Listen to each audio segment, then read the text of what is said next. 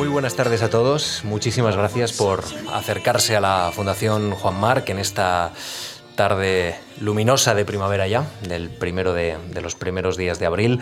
Estamos a punto de cerrar ya esta, esta sesión y desde luego este año intenso en Memorias de la Fundación, la cuarta temporada. Han sido unos meses extraordinarios, con grandes invitados, con con personas que han escuchado muy atentos eh, nuestras conversaciones, así que, es el momento de agradecerles a todos ustedes, los que se han acercado, los que nos han rescatado después, a todos los invitados y también a la, Fundación Marc por esta, esta gran oportunidad. Hoy la verdad es que terminamos un año o terminamos temporada y la terminamos con una alta calidad y desde luego con una persona que, eh, que nos propone un diálogo muy sugerente. Voy a, voy a saludar a nuestro invitado. José Jiménez, ¿qué tal está? Eh, muy bien, muchas gracias. Eh, gracias Íñigo por sus palabras tan amables hacia mí. Bueno, pues ah, se encuentra bien, entiendo, le veo con plena fuerza, en plena Después fuerza. de oír Yesterday, All My Troubles Seem So Far Away. Todos mis, Un poquito melancólica. Todos mis problemas parecen desvanecerse. ¿No, ¿No le parece melancólica esta canción? Claro, pero la melancolía es el punto de partida para la exaltación del alma. Así que bienvenida sea como punto de inicio. Bueno, pues le voy a proponer un reto porque esta conversación empieza con una canción eh, de los Beatles y terminamos con otra canción de los Beatles que tiene algo de relación con sus textos, pero esto lo dejo para el final por establecer ahí un, punto, por lo menos un, un, punto alto. Es amigo de esta casa, reviso el archivo de la Fundación y veo que nos visitó en el año 1996 para hablarnos de Toulouse-Lautrec, en 1998 para reflexionar sobre el pensamiento estético de José María Valverde, en 2002 para darnos a conocer a Turner, en 2006 para tratar de explicar el arte que venía, el arte que vendrá, fue esa, eh, el título que, eligió para la conferencia, y en 2013 para presentar a CLE. Y todo además de la beca. Así es que usted es casi un hombre de esta casa, ¿no? de la Fundación Marc. Siempre lo reconozco y, lo suelo decir en público. Para, para, mí, el apoyo que tuve en el inicio de mi trayectoria de la Fundación Juan Marc fue extraordinariamente positivo. Y luego en los equipos de trabajo que ha habido en la Fundación, pues siempre he podido mantener diálogos eh, muy fecundos que me han hecho sentirme eh, muy bien, muy cómodo y naturalmente yo me siento parte de esta casa. Y además le ha gustado la exposición de Feininger que, que tenemos en el techo, digamos, en, en, la primera planta de la fundación, porque he leído en su crítica en ABC y luego un poco más, de forma más desarrollada en, en su blog, que uh, Feininger es un artista entre dos mundos, que la exposición le ha sugerido a usted, eh, a usted el niño que nos habita y que Feininger alienta en todo momento. Y yo me quedo con esa expresión, me ha gustado. bueno, gracias. Pienso que el punto de partida de, este creador es eh, justamente eh, eh, una mirada introspectiva ¿no? que llevamos dentro. hay un pensador alemán, Eugen Fink, que habla del juego como un oasis de felicidad. Y por otro lado, pues el gran poeta y pensador Friedrich Schiller planteaba que todos de niños jugamos y eso muestra que todos llevamos dentro un impulso formal.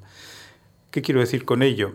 Que eh, en la medida en que de niños hemos jugado y no hay nada más serio que el juego, eso nos permite también que el arte nos dé vida y nos, infunda una capacidad para renovar eh, nuestra forma de existir.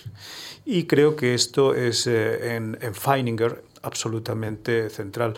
Yo creo que el núcleo de su trabajo es el dibujo, eh, pero a partir del dibujo él llega a una profundidad expresiva realmente importante y la exposición es excelente. De esa visión como un niño están esas obras que, eh, esas pequeñas obritas que él hizo a sus hijos, ¿no? En la ciudad en el extremo del mundo, que es muy sugerente, a todos nos ha llamado mucho la atención, ¿no? Esos ferrocarriles también que, que creó. Yo creo que, que después de esta conversación, si no tienen, bueno, pues más planes, pueden pasar y si no, mañana, a más tardar, tienen, tienen una cita con Feininger. Eh, en varios escritos eh, suyos he leído la importancia que usted da a la visión artística de un niño. Usted ahora mismo también lo acaba de, de mencionar. De hecho, hay una crítica extendida al arte contemporáneo, una frase muy extendida que es, esto lo podría pintar un niño. Y, sin embargo usted contesta, lo difícil es pintar como un niño, ¿no? porque exige un espíritu abierto con una construcción plástica compleja. Claro. Es que e, ese es el, problema. En esto hay, yo creo, un equívoco. cuando nos vamos haciendo mayores, pues se introducen criterios externos, incluso, digamos, pautas regladas que en algunos casos pueden llegar a producir amaneramiento en la forma de expresarse y en la forma de eh, organizar la expresión.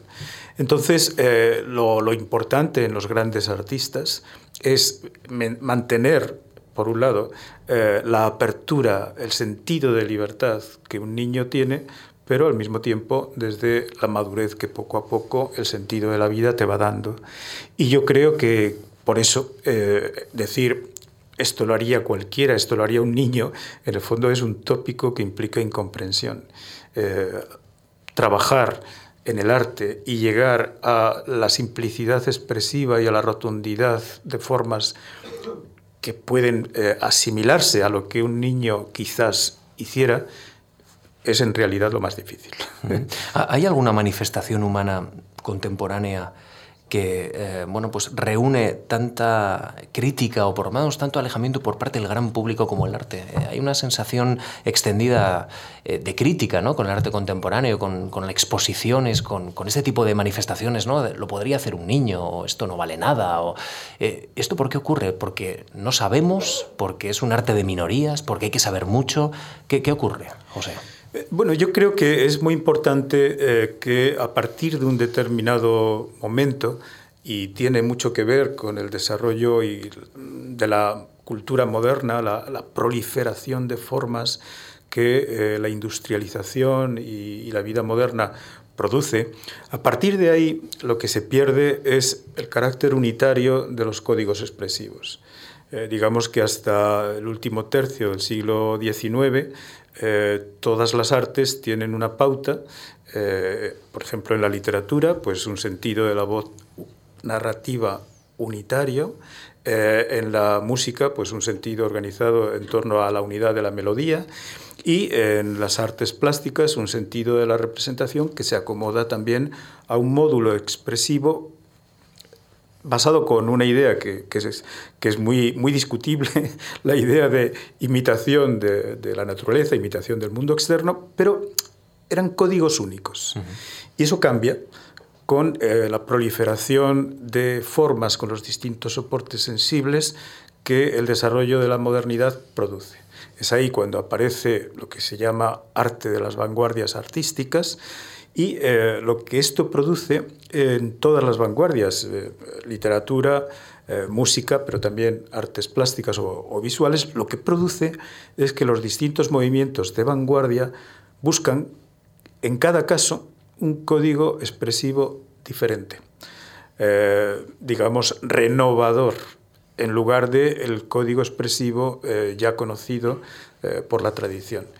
Claro, esto se hace todavía más complejo, porque hace ya más de un siglo que aparecieron las vanguardias artísticas. Después de eso, pues hay una especie de crisis de las vanguardias, pero se hace todavía más complejo porque ahora ya no es ni siquiera un movimiento concreto, sino que prácticamente cada artista necesita crear su propia forma de representar en los distintos planos de las distintas artes. Y esto implica, naturalmente, una dificultad en el inicio, porque eh, lo que supone es tú tienes que saber en qué lenguaje habla para poder asimilar las formas. Es una cuestión que tanto en conferencias como, claro, en mis clases se me plantea mucho y lo que yo digo es, primero, hay que tener paciencia e intentar evitar los prejuicios. Pero segundo, es un ejercicio y lo mismo se puede decir en el caso de la gimnasia o de la natación. Cuando uno comienza es torpe, pero poco a poco, con la práctica, hasta puedes hacer estilos. Y esta es la cuestión. Si uno eh, practica sin prejuicios el ejercicio de entrar en las artes, no hay una experiencia que pueda producir un resultado, digamos, eh, de, mayor impulso y de, y de mayor experiencia de vitalidad. Y poco a poco, naturalmente, eh, uno se va acostumbrando y enseguida aprendes a diferenciar y a distinguir. Me ha llamado la atención, lo he leído en una entrevista, que usted señale como los dos artistas más importantes del 20, del siglo XX, a Duchamp y a Picasso. Sí, eh, está de moda decir o Picasso o Duchamp.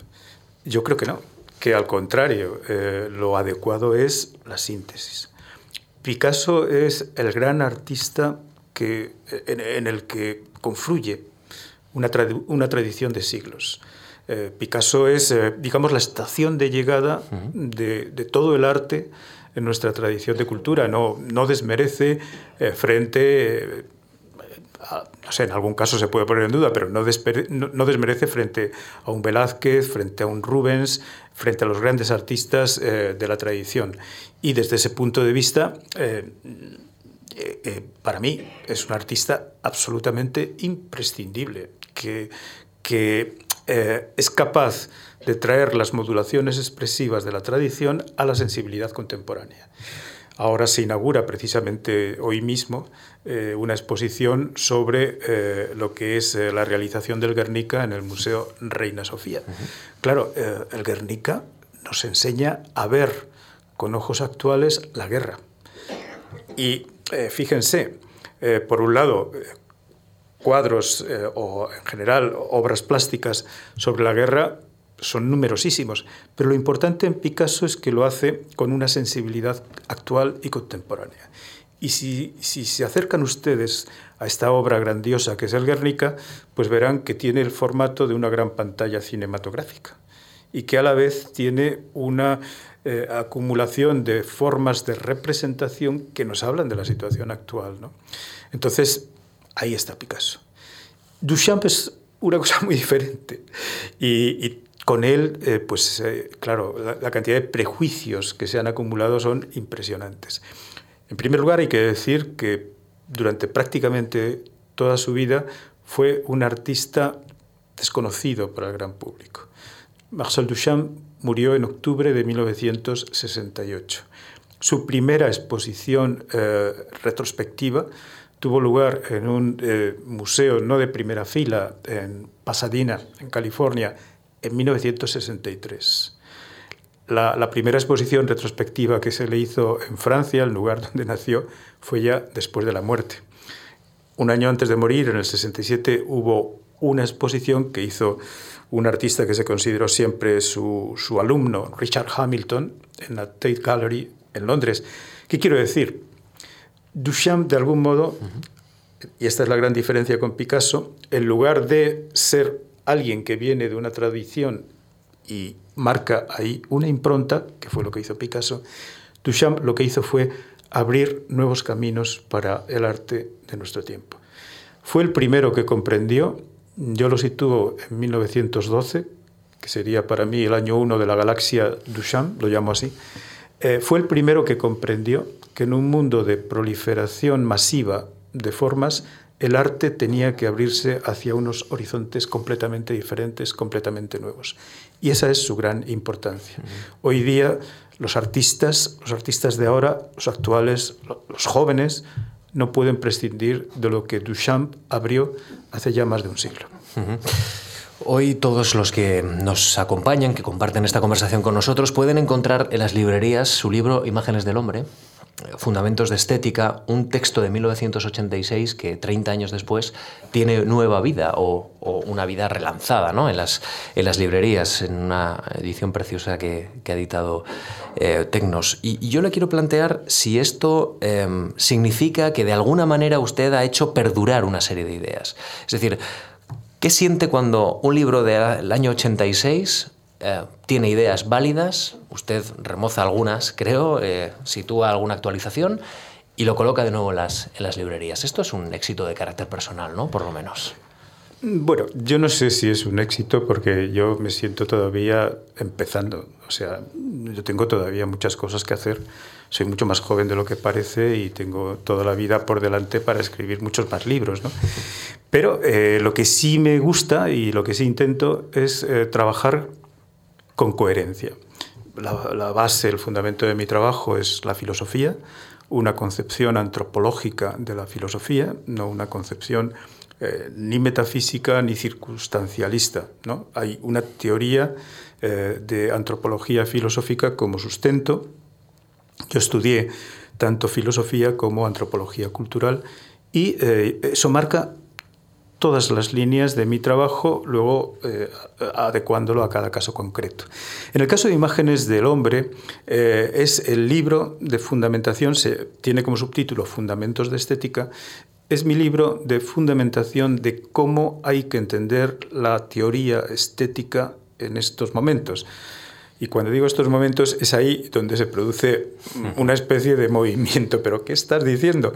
Porque cuando salió el libro, efectivamente, 1986, y ahora han pasado 30 años. Entonces, ¿qué me ha ocurrido? Que al revisar, he hecho una revisión muy, muy minuciosa, pues, eh, por ejemplo, allí donde decía como ha escrito recientemente Gilles ya no, 30 años después, eso hay que quitarlo. O cuando decía, en este siglo en el que estamos, tampoco, porque ya estamos en el siglo XXI. Entonces, claro, todo ese tipo de cosas eh, circunstanciales, de matiz, había que cambiarlas. Pero eh, lo que sí quería yo era ampliar el libro con algo que en el momento en que lo publiqué, pues no fui capaz de introducirlo adecuadamente. Hay como eh, cerca de 50 páginas nuevas eh, con una teoría de lo sublime y por otro lado hay una incorporación de todos los nuevos registros bibliográficos que han ido apareciendo mm. en este tiempo. Entonces, eh, bueno, pues se trata de intentar establecer diálogo con una teoría que desde mi punto de vista permanece y tiene su línea de continuidad en mi trabajo, pero que debe también eh, atender a los cambios de época y a los cambios de situación. Aquí se produce un cruce de caminos muy interesante porque eh, su título se, eh, o sea, el, libro se titula Imágenes del hombre, ha hablado de lo sublime. Y son dos conceptos que aparecen en este libro del director de esta fundación, La imagen de tu vida, director de, la Fundación Juan Marc, Javier Goma. Y, y la lectura paralelo de, de varios textos suyos y de Javier, eh, me ha sugerido una pregunta. ¿no? Dice eh, Javier Goma, dos son las modalidades de perduración humanas contempladas, la obra artística y la imagen de una vida. Cuando una y otra alcanzan la forma de perfección estética y ética que les es peculiar, ¿no? escribe, escribe este director. Esto me sugiere una vinculación entre arte y vida. No sé si la vida se puede considerar en sí mismo un arte o en un grado de perfección tal porque nos permite esa imagen perdurar en el tiempo, así como una buena obra de arte. ¿no? Usted creo que señaló que el arte que permanece es el arte que no se guía por factores meramente comerciales. La prueba del tiempo para el arte es la que enriquece la mirada del ser humano. Ahí hay una vinculación, hay un cruce de caminos. Efectivamente. Eh, para mí, eh, el arte que realmente importa es el que nos transmite vitalidad. Lo, he apuntado hace, hace un momento. Y cuando yo eh, planteo el concepto imágenes del hombre, bueno, una cosa que, he hecho en, la cubierta del libro es eh, poner una reproducción eh, de la Gioconda, pero invertida. Eh, y, por qué? bueno, porque en estos momentos me parece muy importante llamar también la atención sobre las representaciones básicamente patriarcalistas o digamos machistas de lo que es el ser humano. Entonces me, importaba mucho mm, que, se, que, se, viera desde, desde, la cubierta del libro que eh, aquello que llamamos ser humano está absolutamente abierto y que eh, la identidad de género es un elemento cultural y que debe eh, dejarse libremente a la elección de cada uno, de cada individuo, lo cual implica respeto a las mujeres máximo y respeto a todas las personas que quieran construir una identidad de género personal que no sea tópica. En ese sentido, yo creo que efectivamente eh, el arte nos ayuda a construir una imagen de vida y una imagen de dignidad. Y creo que esas palabras de Javier Gomá pues son, eh, son bastante precisas y bastante ajustadas. Y para volver a mi querido abuelo Duchamp, eh, él decía que eh, en realidad lo más importante que había hecho en su vida, más que el trabajo artístico, era respirar y que su modo de respirar era prácticamente un ejercicio artístico. Pues eso, respiremos con profundidad, creámonoslo y eh, eso nos dará mucha más fuerza en nuestra vida. Y yo pienso que eso es así. Bueno, pues vamos a entrar ya en esta parte quizá más biográfica de, su vida, ya que conocemos un poco el universo, aunque sea, bueno, someramente el universo Jiménez. Eh, nace en Madrid y muchas de las cosas eh, que nos ocurren, usted eh, señala, se explican por la infancia. Usted fue desde muy pequeño al cine y esto creo que le dejó una impronta importante, ¿no? Estamos hablando de imágenes de vida, pues creo que la manera de ver la vida en imágenes creo que también a usted le ayudó para acercarse a la estética. Cuéntenos cómo fue esa experiencia tan joven, tan niño, delante de la pantalla. Eh, bueno, eh, eran circunstancias. Yo eh, vengo de una familia humilde, con unos padres maravillosos que, vamos, siguen siendo fundamentales para mí aunque ya no viven, pero siguen viviendo en mí. Y eh, mi padre trabajaba en turno de noche. Y mi madre, eh, que era eh, cortadora de primera clase, pero modista, pues entonces lo que hacía era llevarme al cine por las noches. Entonces era realmente un proceso de iniciación maravilloso, porque yo en la hora de los sueños, pues entraba en una sala oscura y una pantalla se iluminaba. Entonces yo ahí aprendí a mirar y desde, desde pequeño eh, comprendí que eh, hay que mirar con profundidad. No basta simplemente con mirar, hay que hacer que la mirada penetre y solo entonces alcanzamos a ver. Y desde luego, como usted ha dicho, para mí eh, ese aprendizaje en la niñez, empecé a ir al cine, pues eso, con dos, tres años, eh, eh, fue absolutamente central. Tardó un poquito más eh, en haber televisión. Yo recuerdo que fue ya finales de los 50 cuando yo empecé a ver algo de televisión, pero la televisión ya era otra cosa, porque la televisión era al mismo tiempo un mueble, un aparato doméstico y tenía otra impronta, ¿no? mientras que el cine nos sacaba de la inmediatez y eh, introducía algo que para mí es fundamental, que, si quieren luego hablamos sobre ello, que es la posibilidad de un distanciamiento, que es precisamente lo que permite tener abstracción y con ello pensamiento. ¿Recuerda la primera película o la primera escena? No sé si uno puede identificar una película, pero desde los tres años en el cine, pues entiendo que, tendrá grandes recuerdos. ¿no? Bueno, son muchísimas, muchísimas. Pero, por ejemplo, eh, en mi niñez hay dos películas que me marcaron mucho. Bambi, la película de dibujos animados de Walt Disney, que la vi siete veces. Y, otra también que me marcó mucho, eh, Lili, eh, que, que, la vi también siete veces, porque siete era un número equilibrado. Esas dos películas me, las tengo, pero luego miles de películas. Claro. Eh, no he dejado y no, no, dejo de ir al cine y de ver cine siempre que puedo. ¿Podemos decir que a usted le influyó más eh, el cine que las lecturas de pequeño? No, porque para mí leer eh, fue, fue algo decisivo. Es, es, curioso porque siempre he trabajado mucho con la mirada y con la visión, pero por ejemplo nunca he sabido dibujar. Dibujaba tan mal que a veces tenía que poner eh, con letras, esto es un árbol, para, que, para que se supiera. Eh, entonces, en, eh, contra de, de, esto, lo que sí he trabajado siempre es con el lenguaje. Tengo, yo creo que en estos momentos hasta tengo alma de corrector de imprenta. Cuando leo un texto, inmediatamente detecto si hay una errata. Y es que yo empecé a leer muy pronto. Eh, mi, mi, padre llevaba a casa los periódicos, había eh, literatura en, en, nuestra casa, yo empecé a leer, eh, pues por ejemplo, novela policíaca, Agatha Christie fue también de mis primeras lecturas. Y entonces el texto, el lenguaje escrito, la escritura, es el elemento que más, digamos, más, más, importancia tuvo en, en, mi proceso de formación. Uh -huh. Aprende a mirar pero también aprende lo costoso que es vivir y lo dificultoso que es sacar adelante la, bueno, pues su propia, no sé si existencia, pero sí eh, el día a día, ¿no? Usted trabaja con 14 años, se pone a trabajar, por la mañana trabaja, por la tarde estudia. Esto con 14 años es una lección de vida, pero también hay que, hay que soportarlo, hay que sacarlo adelante, no es tan fácil, ¿no? Sí, eh, Es así, pero, pero bueno, era justamente el impulso vital. O sea, por un lado, en, mi familia, pues eh, era necesario que, que, yo pudiera trabajar.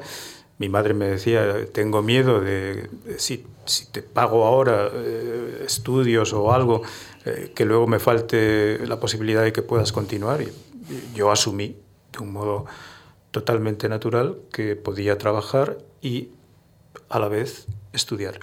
Y así fue. Empecé a trabajar con los 14 años casi recién cumplidos. Eh, empecé de botones, que ahora ya cada vez hay menos.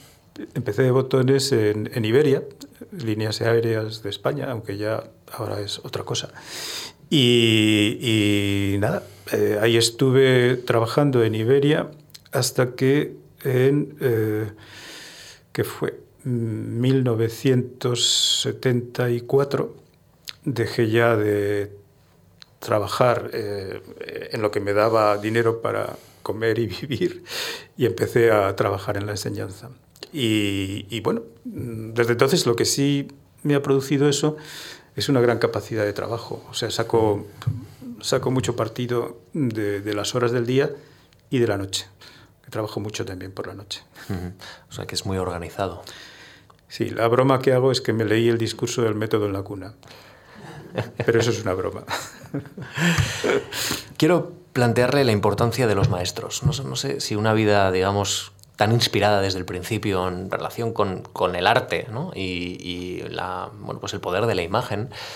Y sé que eso tuvo un poder de seducción grande. Entiendo también que alguien en el colegio, me imagino también sus padres, en fin, ¿quién, le orientó? ¿Quién le fue orientando? ¿Cómo, fue ese nacimiento de la vocación?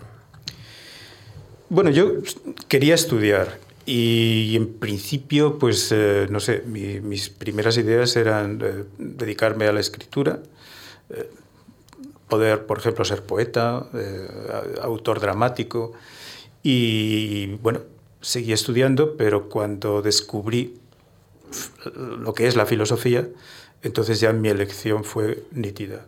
Eh, yo quería y, y sigo queriendo estudiar filosofía, a ver si algún día llego a ser filósofo. Y por ahí fue. Entonces, eh, mm, por mis circunstancias, claro, en los años eh, de colegio y luego de bachillerato, pues los eh, profesores eran cambiantes y eh, yo he tenido ya luego una relación de personas a las que considero mis maestros de pensamiento en la etapa de trabajo filosófico. Primero José Gómez Cafarena, yo soy laico, pero eh, estudié eh, la especialidad de filosofía en la Universidad Pontificia de Comillas en Madrid y eh, ahí pude tener algo que fui buscando, precisamente fui allí con recomendación de otro profesor eh, en la Universidad Complutense, a quien también aprecio muchísimo, también ha fallecido, Luis Sencillo, que fue él quien me dijo que esta universidad se iba a implantar en Madrid. Y entonces, en, en ese momento, les estoy hablando del año 69-70, yo decidí eh, estudiar filosofía en la Universidad Pontificia de Comillas. ¿Qué buscaba? Pues la posibilidad de entrar en la filosofía clásica, pero a fondo. Uh -huh. Estudiar a los filósofos griegos en griego, a los filósofos eh, de, de, de, la etapa romana y, y, de la etapa medieval en latín, y luego el pensamiento clásico de la filosofía eh, en francés, en alemán, en inglés, etc. Y eso, claro, me dio eh, una base metodológica para mi trabajo filosófico fundamental. Ahí fue central la orientación de José Gómez Cafarena, probablemente la persona que con más profundidad ha conocido la obra de Immanuel Kant, el gran filósofo alemán, pero el conjunto de profesores que había en la Universidad Pontificia de Comillas te daban esa eh, dimensión de conocimiento técnico de la filosofía clásica que yo quería precisamente para poder hacer luego filosofía de ahora mismo, uh -huh. que no puede ignorar de dónde venimos. Uh -huh. Antes de encontrarse con la filosofía, ¿usted se encontró con Benjamin?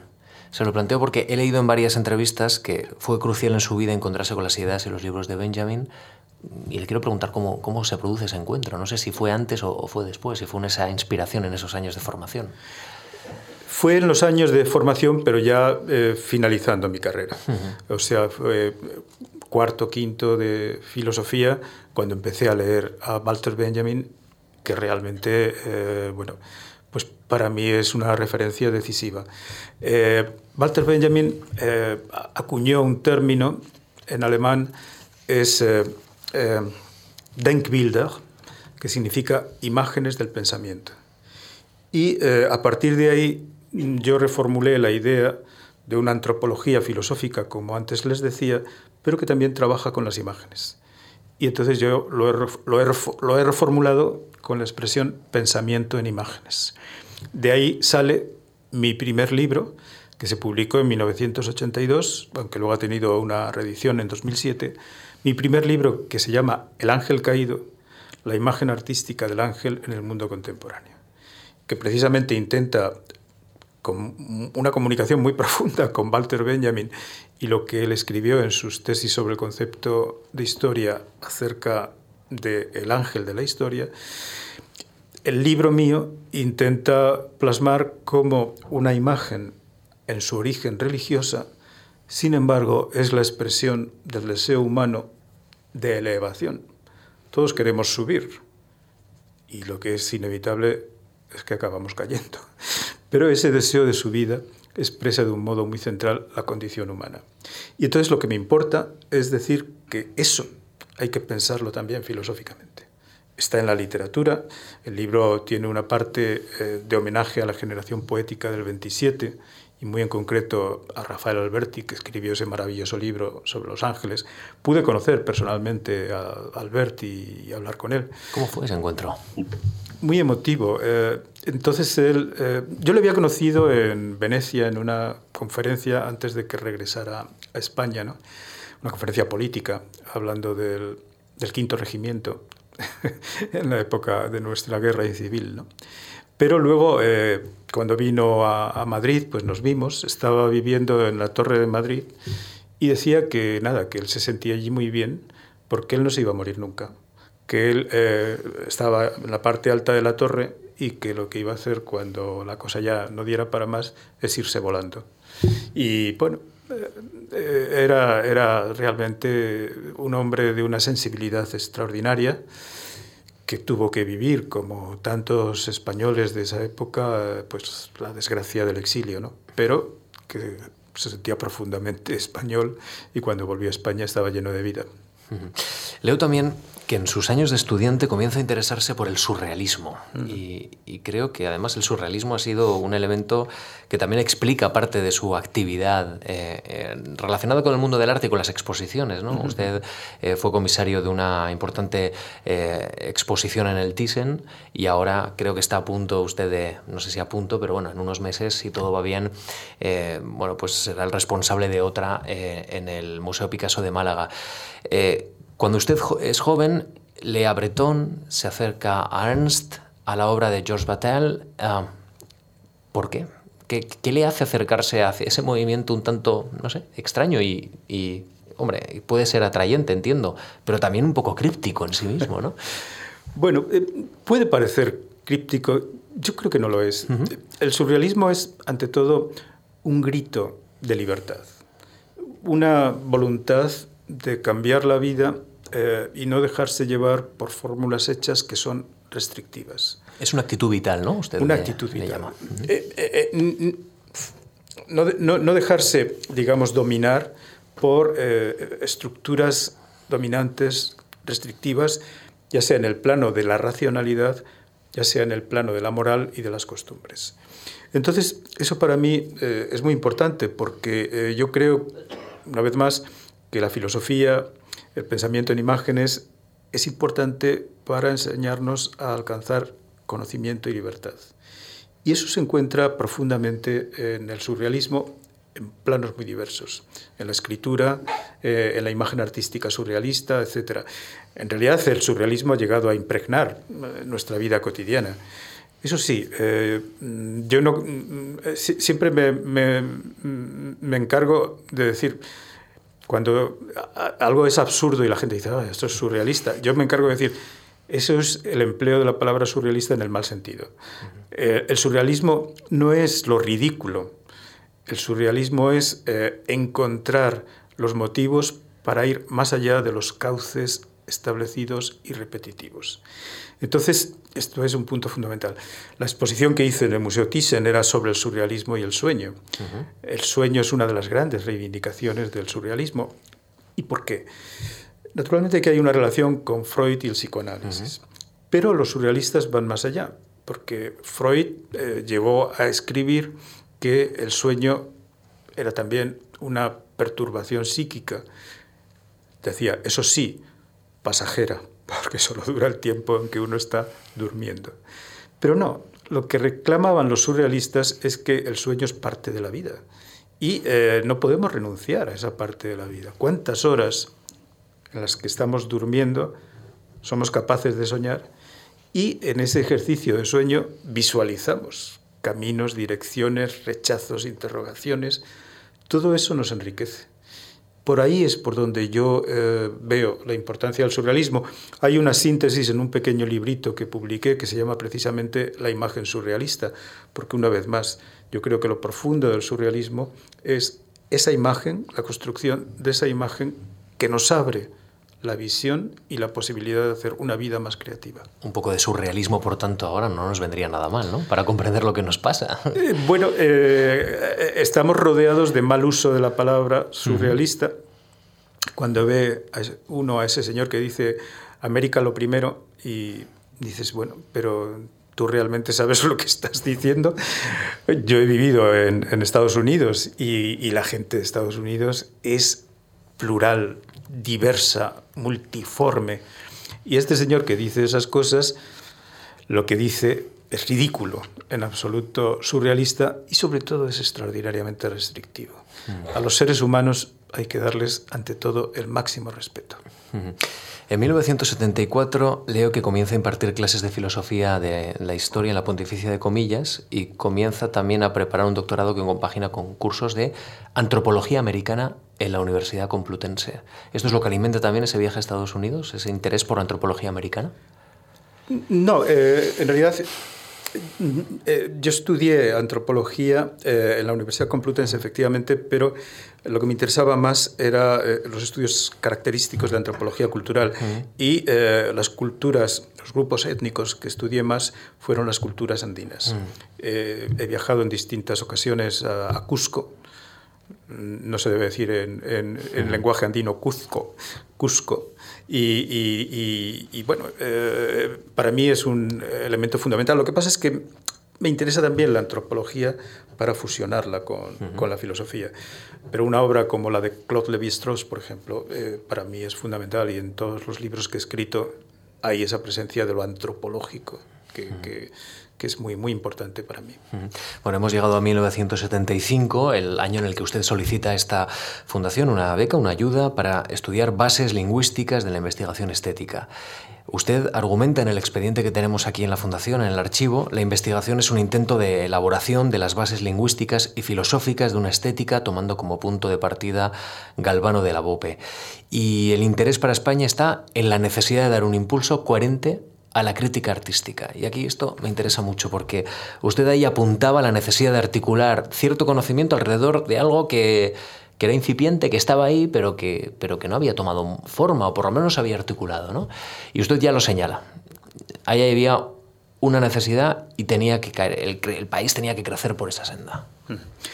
Eh, en aquel momento era muy importante la construcción de lo que se llama semiótica, eh, derivando el término del inglés, o semiología, derivando el término del francés, que en los dos casos significa lo mismo, una teoría general del signo. Entonces, eh, estas formulaciones eh, llegaron a plantear la posibilidad de pensar el conjunto de las artes a través de una teoría de los signos que derivaba de la concepción eh, científica del lenguaje que había establecido en, principio el, gran lingüista eh, ginebrino Ferdinand de Saussure. En aquel momento, eh, para mí era importante la obra de este pensador italiano, Galvano della Volpe, porque él abría la consideración de la teoría del signo a una dimensión, digamos, socioantropológica. Y eso me parecía importantísimo, porque yo no creo como tal que eh, se pueda reducir la teoría de las distintas artes a una impronta estructuralista derivada de los estudios sobre los lenguajes naturales. Entonces fue eh, un paso decisivo, aunque también encontré eh, que incluso en Galvano del La Volpe eh, era insuficiente y que yo necesitaba ir un poco más allá. Y eso lo encontré cuando reformulé, después de hacer mi tesis doctoral, la teoría del arte y la teoría estética desde el punto de vista de una teoría filosófica de la imagen, como les decía al principio. el profesor eh, el profesor Cerezo eh, fue la persona que, digamos, era el secretario del jurado aquí en la Fundación Marc. El profesor Pedro Cerezo estuvo aquí invitado en Memorias de la Fundación hace apenas dos o tres meses. Aquí se produce otro cruce de caminos interesante y escribió de su trabajo, me parece un trabajo muy meritorio, con rigor metodológico y gran sensibilidad y agudeza. Ha sabido conjugar la fidelidad al pensamiento del autor con unas coordenadas críticas muy amplias y muy actuales. Bueno, eh, yo admiro mucho al profesor Pedro Cerezo.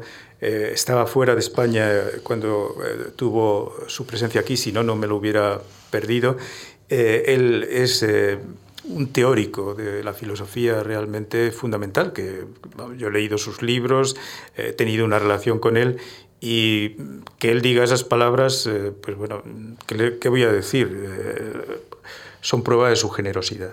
de un jovencito, José Jiménez. Sobre todo de su generosidad.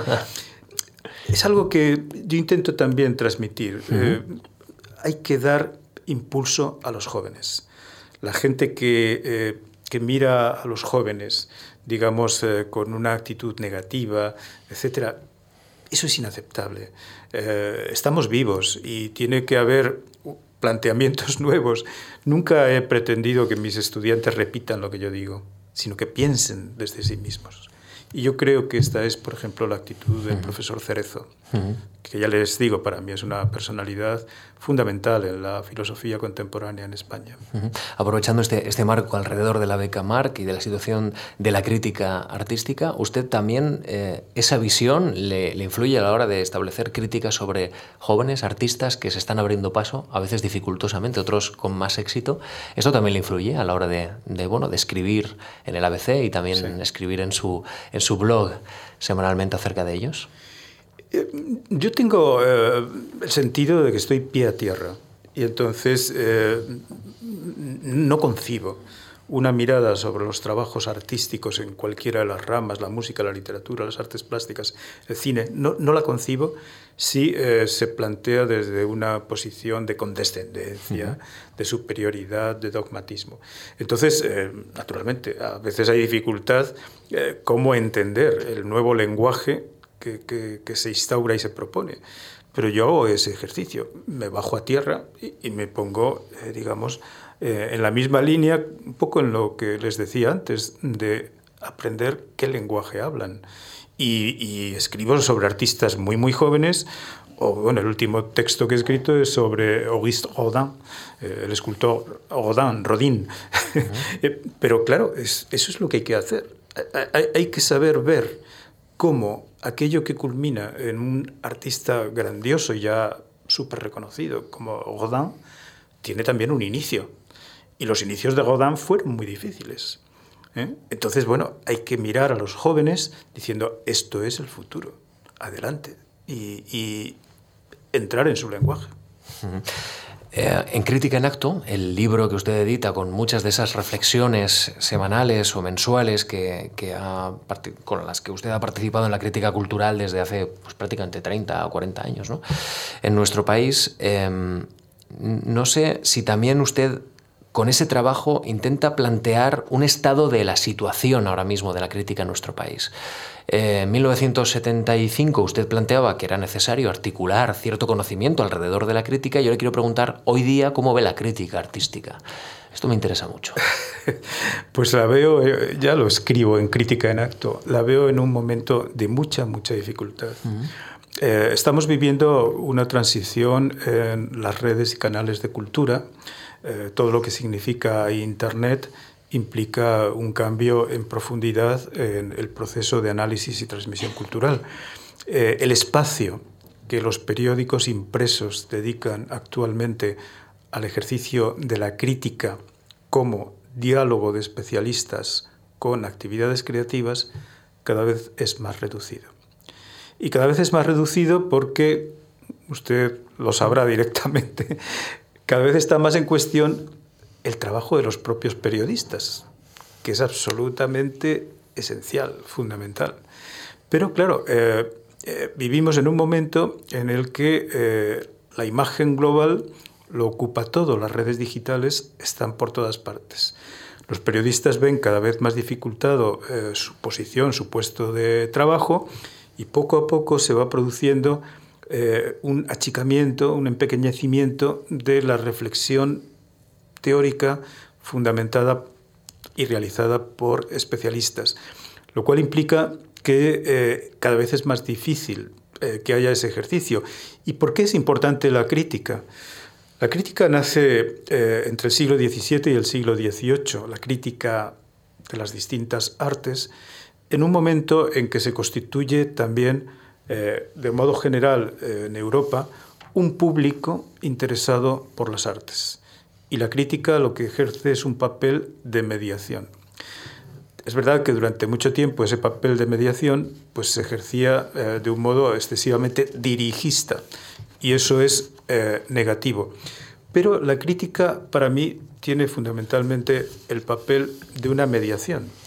Una mediación entre el ejercicio creativo del artista, que lógicamente no puede llegar a tener conciencia de todo lo que hace en sus obras y el público que a la vez tampoco siempre tiene acceso a aquello que se está diciendo en las distintas obras. Entonces, es eh, un elemento, desde mi punto de vista, muy importante que permitiría facilitar eso de lo que antes hablábamos, el acceso de los públicos, que actualmente además, en lugar de ser homogéneos, son muy plurales y diversos, a los lenguajes y obras artísticas que también actualmente son muy, son muy diversos y muy diferentes. El problema, como digo, es, yo creo, surge de la época y el momento de transición en, lo que es eh, la comunicación de cultura que estamos viviendo. Ojalá, de todos modos, se encuentren fórmulas para que eh, la crítica permanezca. Desde 1975 nuestro invitado se dedica a tareas docentes en la Autónoma de Madrid, donde eh, ocupará también la cátedra de Estética y Teoría de las Artes. Fue director de la revista Creación. Desde esta posición en la Autónoma, eh, bueno, pues ha escrito mucho, gran parte de su obra eh, académica. Hemos mencionado, por ejemplo, pues El Ángel Caído, Cuerpo y Tiempo no, no lo hemos mencionado, pero da título a su blog, ¿no? O sea, que, que, usted tiene una, por lo menos una cercanía con ese título evidente.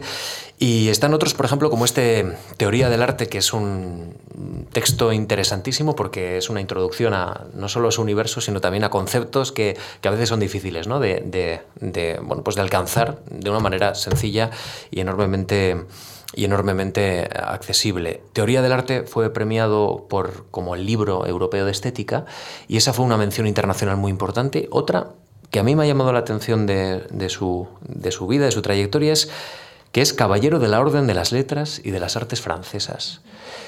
¿Y esto, perfecto. ¿Y esto por qué? Jiménez.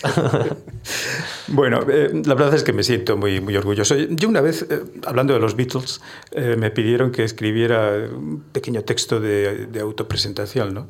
Y lo titulé Nowhere Man, que, como saben, es el título de una canción de los Beatles, Hombre de ninguna parte. O sea, yo la verdad es que no creo en los nacionalismos, me siento ciudadano del planeta tengo el mismo respeto por un ser africano, por un ser asiático o por, naturalmente, por las personas que, vivimos aquí en Madrid. Entonces, bueno, la cultura francesa tiene un carácter cosmopolita profundo. Yo la conozco, creo, bastante a fondo y en un momento determinado me propusieron poder dirigir el Instituto Cervantes en París, cosa que hice. Y en mi trabajo entre 2004 y 2007 como director del Instituto Cervantes en París, lo que hice fue, en lugar de enseñar simplemente español, que había un poco a veces ese problema con los institutos Cervantes, convertir el centro de París en un gran centro de cultura y arte. Entonces, eh, invitando no solamente a españoles, sino a toda América Latina y también Francia, los franceses. Creé, por ejemplo, un ciclo de conciertos de música que eh, estaba concebido como Diálogos España-Francia. Y eh, bueno, eh, presenté escritores, recuerdo al grandísimo Yves Bonfoy, que acaba de fallecer, lamentablemente, pero que estoy promoviendo la traducción al español de un libro suyo de diálogo con las pinturas negras de Goya, que es una auténtica maravilla. Yo creo que este año lo vamos a, a editar. Después tuve otra, otro ejercicio de responsabilidad política, Nowhereman. Eh, fui director general de Bellas Artes y Bienes Culturales entre 2007 y 2009 y allí seguí atendiendo y promoviendo eh, cuestiones importantes con nuestros amigos franceses. El resultado de todo eso es que eh, los franceses, que a diferencia de lo que sucede en España, los políticos franceses ponen en primer lugar la cultura y la educación, pues los políticos franceses pensaron que eso merecía algún tipo de reconocimiento. Y esta es la petite histoire, la pequeña historia. Usted disfrutó mucho, ¿verdad, en París? Sí, sigo disfrutando cada vez que voy. ¿Lo, visita regularmente? ¿Visita la ciudad regularmente? Sí, eh, nuestra hija, que está aquí también mi mujer, eh, está estudiando Bellas Artes en París y eh, guardamos desde 2005 un pequeño apartamento allí, eh, con lo cual siempre que podemos nos escapamos. ¿Algún rincón especial de, esa ciudad? Yo paseo por todo París, eh, pero vamos, para mí eh, una cosa fundamental es recorrer arriba y abajo por las orillas el Sena. Y eso me da un poco la sensación de elevación, de ir volando aunque sé que luego caigo, caigo a tierra. Hemos empezado la conversación hablando del yesterday melancólico. No sé si París es un poco melancólica o, por lo menos tiene esos lazos con el pasado tan presentes que parece que, que no hay presente, que hay pasado, ¿no? un pasado enorme. Bueno, es, para mí es la ciudad eh, ideal eh, eh, como expresión de la modernidad en el siglo XIX. Yo la sigo viendo con la impronta de Charles Baudelaire. Y él fue el que creó el, la idea del paseante desocupado que es capaz de encontrar la maravilla cuando va por las calles. francés es un término que no tiene una traducción directa, exacta, flaner, pero es eso, ir sin rumbo fijo por la calle, cuando normalmente en las ciudades todos vamos con prisa, con una hora, a una actividad concreta, etc. Bueno, yo creo que París posibilita eso. Tiene todavía, eh, vamos, eh, restos medievales de extraordinaria importancia. Eh, es una ciudad que, nace, pues digamos, de, de, los monasterios religiosos y de la universidad, pero eh, lo, importante es que luego después va experimentando una serie de cambios que implica la revolución de 1789, que implica en el siglo XIX la gran reforma de la ciudad. Entonces es también eh, un espacio de sedimento histórico y cultural de una gran riqueza. Y, y bueno, a mí eso eh, pues, realmente me estimula muchísimo. Hay un libro precioso de la Fundación Ortega que son Los paseos de Ortega por Madrid. Eh, usted ha hablado de pasear por, por eh, París. Yo le quiero preguntar qué ve cuando pasea por Madrid, porque entiendo que también pasea sin límite, ¿no? Bueno, últimamente cada vez menos porque no tengo casi tiempo, pero y, además me, he tenido que ir porque los libros no me cabían en las casas de Madrid por lo caras que son, me he tenido que ir a vivir a las Rozas y, ahí sí tengo sitio para los libros, ¿no? Pero, eh, bueno, cada vez paseo menos por Madrid. Pero desde luego eh, la referencia a Ortega, mm. que para mí también es un pensador importantísimo, me parece central. Mm. Y, y, sí, yo creo que también en Madrid se puede mm. encontrar. Yo, vamos, mi, mi, espacio de, de, niñez es cuatro caminos. Y todavía cuando voy por esa zona, pues me, me siento como recuperando aquella infancia, no sé si perdida. Yo, para mí no, yo sigue siendo eh, la, infancia reformulada, recreada. Como usted, Ortega también decía que la filosofía si no se entiende o si no se explica con claridad no es filosofía. ¿no? decía, decía Ortega que la claridad, la claridad es la cortesía del filósofo. Y eso es fundamental. O sea, eh, aquellos que piensan que el filósofo tiene que ser abstruso, complicado, incomprensible en sus textos, para así ser profundo y de verdad, yo creo que no entienden nada. o sea, precisión sí, la precisión en filosofía es fundamental, pero la claridad igual. Cuando uno lee a Platón, que es un referente clásico en filosofía, es, evidente que es complejo, pero es sumamente claro. Y yo pues quisiera ser alcanzar esa claridad en el estilo que, es ejemplar en Platón. Bueno, vamos terminando esta conversación. Tengo dos curiosidades. ¿Por qué ha titulado su página web Inmaterial? Ante un mundo tan material, ¿el valor está en lo inmaterial, lo, lo más preciado? Es una broma, porque eh, justamente eh, un pensador francés con quien tuve también relación personal, Jean-François Lyotard, eh, que acuñó un término con el que yo en cambio me, he metido mucho y que no acepto la idea de posmodernidad. Ahora ya casi no se habla de eso, pero él fue uno de los grandes formuladores. De la posverdad ni hablamos. Por favor.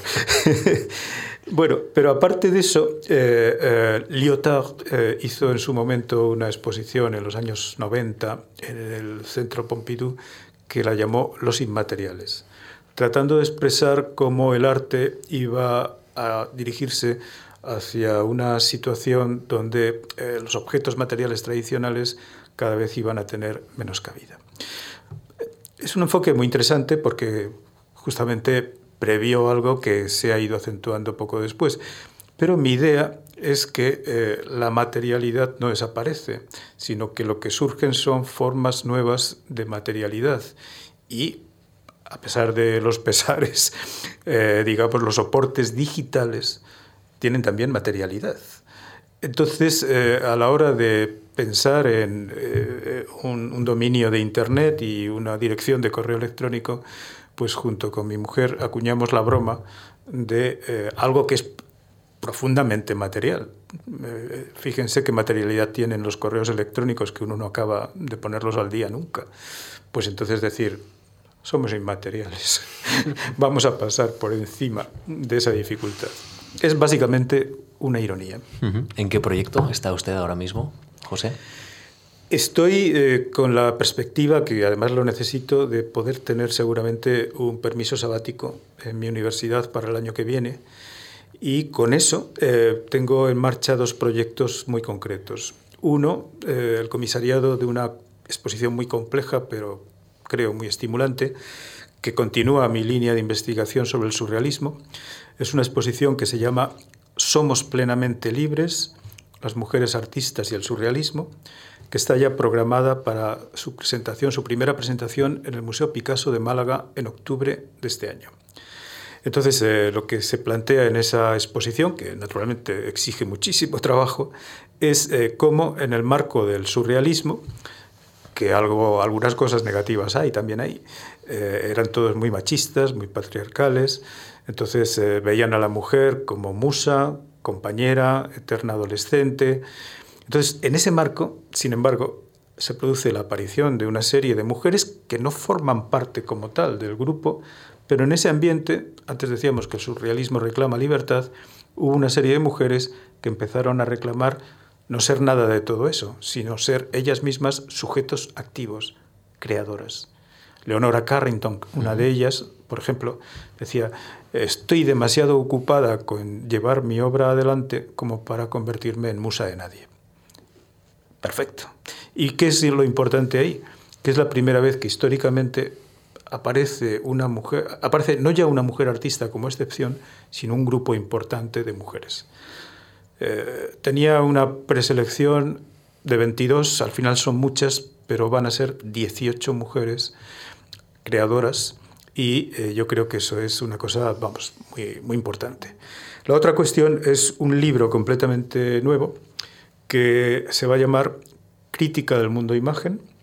Ahí hay implícito una referencia a Kant y a las críticas que Kant formula, con la necesidad de una crítica nueva, que es la crítica de este mundo, donde todo es imagen y donde vivimos en una pantalla global que nos asedia continuamente. Entonces, me interesa qué? Distinguir las imágenes y plantear, con las, con las tecnologías no hay vuelta atrás, nadie viaja hoy en diligencia, o sea que lo mismo, no vamos a abandonar nunca ya, hasta que surjan otras tecnologías nuevas, eh, la tecnología que propicia esta imagen omnicomprensiva. Pero lo que sí se puede hacer es relacionarte con la imagen en este caso con la tecnología que produce la imagen, de un modo crítico y creativo. Distinguir entre lo que sería la imagen masiva, redundante, repetitiva, casi siempre alienante, y una imagen eh, creativa, singularizante, diferenciadora y que acaba permaneciendo, que es la que yo creo que se puede producir a través del pensamiento crítico y a través de las artes. Bueno, pues esperamos con atención esos proyectos, seguros muy interesantes y enormemente sugerentes, ilustrativos, ¿no? Para, para el gran público. Lo digo porque Teoría del Arte y otras obras suyas son accesibles y, y, bueno, le ayudan a uno, por lo menos preguntarse y, y aprender, un, aprender mucho. Hemos eh, comentado al inicio que Yesterday era una canción de los Beatles, eh, ahora desvelamos el secreto, vamos a escuchar este este hombre de ninguna parte, que es parte de, en fin, de su camino a lo largo de, los últimos, sí, oh. eh, a lo largo de los últimos años. Ha sido un placer eh, recibirle en la fundación, charlar con usted, conocerle. La verdad, muchísimas gracias por esta hora de, conversación. Gracias a todos ustedes por por este año de atención y por su presencia hoy y gracias de verdad.